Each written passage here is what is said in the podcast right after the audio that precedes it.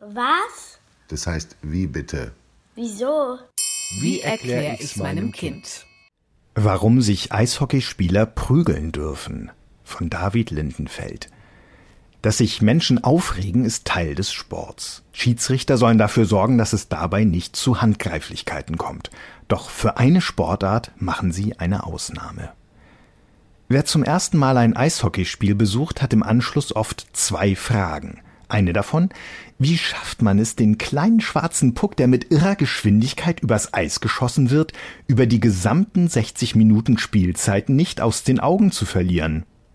Das ist leicht zu beantworten. Mit ein bisschen Übung und dem richtigen Gespür für die jeweilige Spielsituation wird es im Lauf der Zeit einfacher, weil die Abläufe sich ähneln und man irgendwann ungefähr verstanden hat, wie das Spiel funktioniert und wo der Puck meistens hingespielt wird. Die zweite Frage allerdings, die gern gestellt wird, ist nicht so leicht zu beantworten. Warum prügeln sich Eishockeyspieler öfter mal während des Spiels? Und warum wird das von den Schiedsrichtern und den Verantwortlichen, die den Spielbetrieb in den Ligen organisieren, nicht verhindert und verboten? Schließlich darf man sich, abgesehen vom Kampfsport, in keiner anderen Sportart prügeln, ohne dafür hart bestraft zu werden. Und ist das nicht gefährlich für die Gesundheit der Spieler? In der deutschen Eishockeyliga steht an diesem Wochenende der erste Spieltag der neuen Saison an. In den Regeln gibt es extra welche für die Faustkämpfe, bei denen sich Spieler oft ohne Handschuhe ins Gesicht schlagen. Wer bei einer Prügelei mitmacht, muss für ein paar Minuten vom Eis. Das Spiel geht so lange ohne die beteiligten Spieler weiter. Wenn die Schlägerei gar nicht mehr aufhört, müssen die Spieler für den Rest des Spiels in die Kabine und sind für das nächste Spiel gesperrt. Wer häufiger bei Schlägereien mitmacht, für den werden die Strafen härter. Insgesamt aber sind sie für die kommende Spielzeit verändert und sogar etwas weniger streng gemacht worden.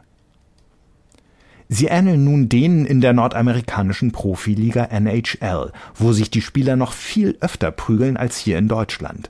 Es lässt sich also zunächst einmal festhalten, was beim Fußball, Handball, Basketball oder Tennis lange Sperren nach sich ziehen würde, scheint beim Eishockey keine große Sache zu sein. Liegt das daran, dass es auf dem Eis generell etwas ruppiger zugeht als bei anderen Sportarten? Viele Aktionen, die beim Eishockey erlaubt sind, wären in anderen Sportarten ein Foul. Man darf zum Beispiel den Gegner in die Bande drücken oder mit einem sogenannten Bodycheck umfahren, wenn man dabei von vorne oder von der Seite kommt. Die körperliche Härte gehört seit den Anfängen im 19. Jahrhundert zum Spiel, genau wie die Schlägereien. Warum das so ist, lässt sich nicht mehr genau klären. Es kann gut sein, dass es anfangs einfach zu wenige feste Regeln gab, als das Spiel in Kanada zunehmend unter ärmeren Leuten populärer wurde. Vor allem bei Soldaten, bei denen die Hemmschwelle für das Ausüben von Gewalt damals wohl niedriger war als heute. Eine andere Erklärung wäre, dass die Prügeleien aufkamen, um andere Spieler zur Rechenschaft zu ziehen, wenn diese ein Foul begangen hatten, das von den Schiedsrichtern nicht geahndet wurde. Auch heute schlagen sich die Spieler meist dann, wenn es zuvor ein Foulspiel gab oder wenn das andere Team den Torhüter bedrängt, nachdem der einen Schuss gehalten hat. Wiederum ein anderer Erklärungsansatz geht davon aus, dass die vielen Prügeleien mit der Einführung der blauen Linien auf dem Spielfeld zusammenhängt.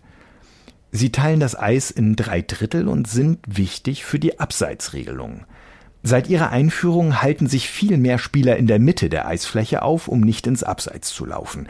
Das führt zu mehr Zweikämpfen und somit zu mehr Auseinandersetzungen zwischen den Spielern und schließlich auch zu mehr Schlägereien. Vermutlich ist es eine Mischung aus allen drei Ideen, mit der sich erklären lässt, warum Schlägereien beim Eishockey zum Teil des Spiels geworden sind. Man kann sie übrigens nicht nur ausschließlich im Männer-Eishockey beobachten, auch bei den Frauen kommen diese Kämpfe vor.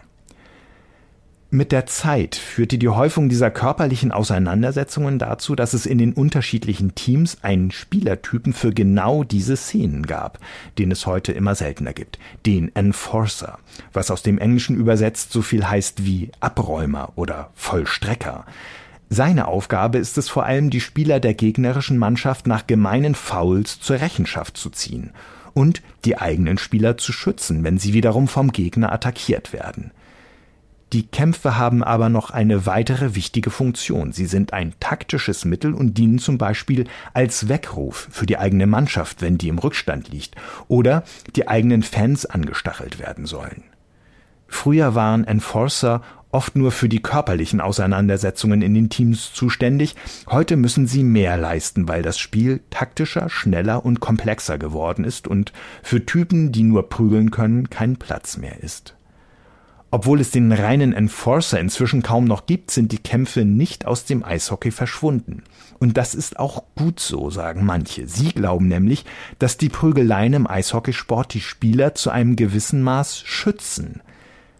Die haben nämlich mit den scharfen Stahlkufen ihrer Schlittschuhe, ihrem Stock, der hohen Geschwindigkeit und der Härte, die erlaubt ist, die Möglichkeit, einen Gegenspieler zu jeder Zeit schwer zu verletzen, wenn sie denn wollen.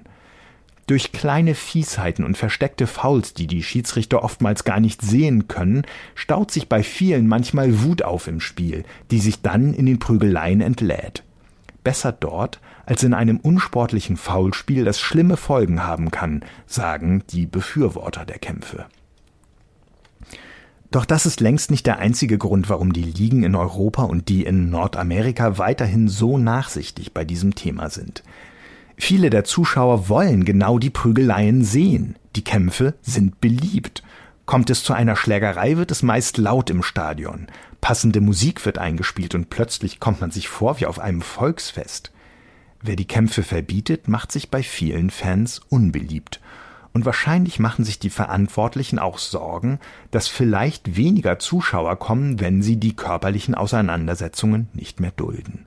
Kritiker der Kämpfe monieren, dass bleibende Schäden die Folge sein können. Es gibt sogar Spieler, die durch im Kampf erlittene Verletzungen gestorben sind, wie der damals 21 Jahre alte Amateurspieler Don Sanderson. Sein Helm, den viele Spieler vor einem Kampf auch ausziehen, war ihm runtergefallen. Anschließend schlug er mit seinem Kopf auf der Eisfläche auf und starb nach mehreren Tagen im Koma.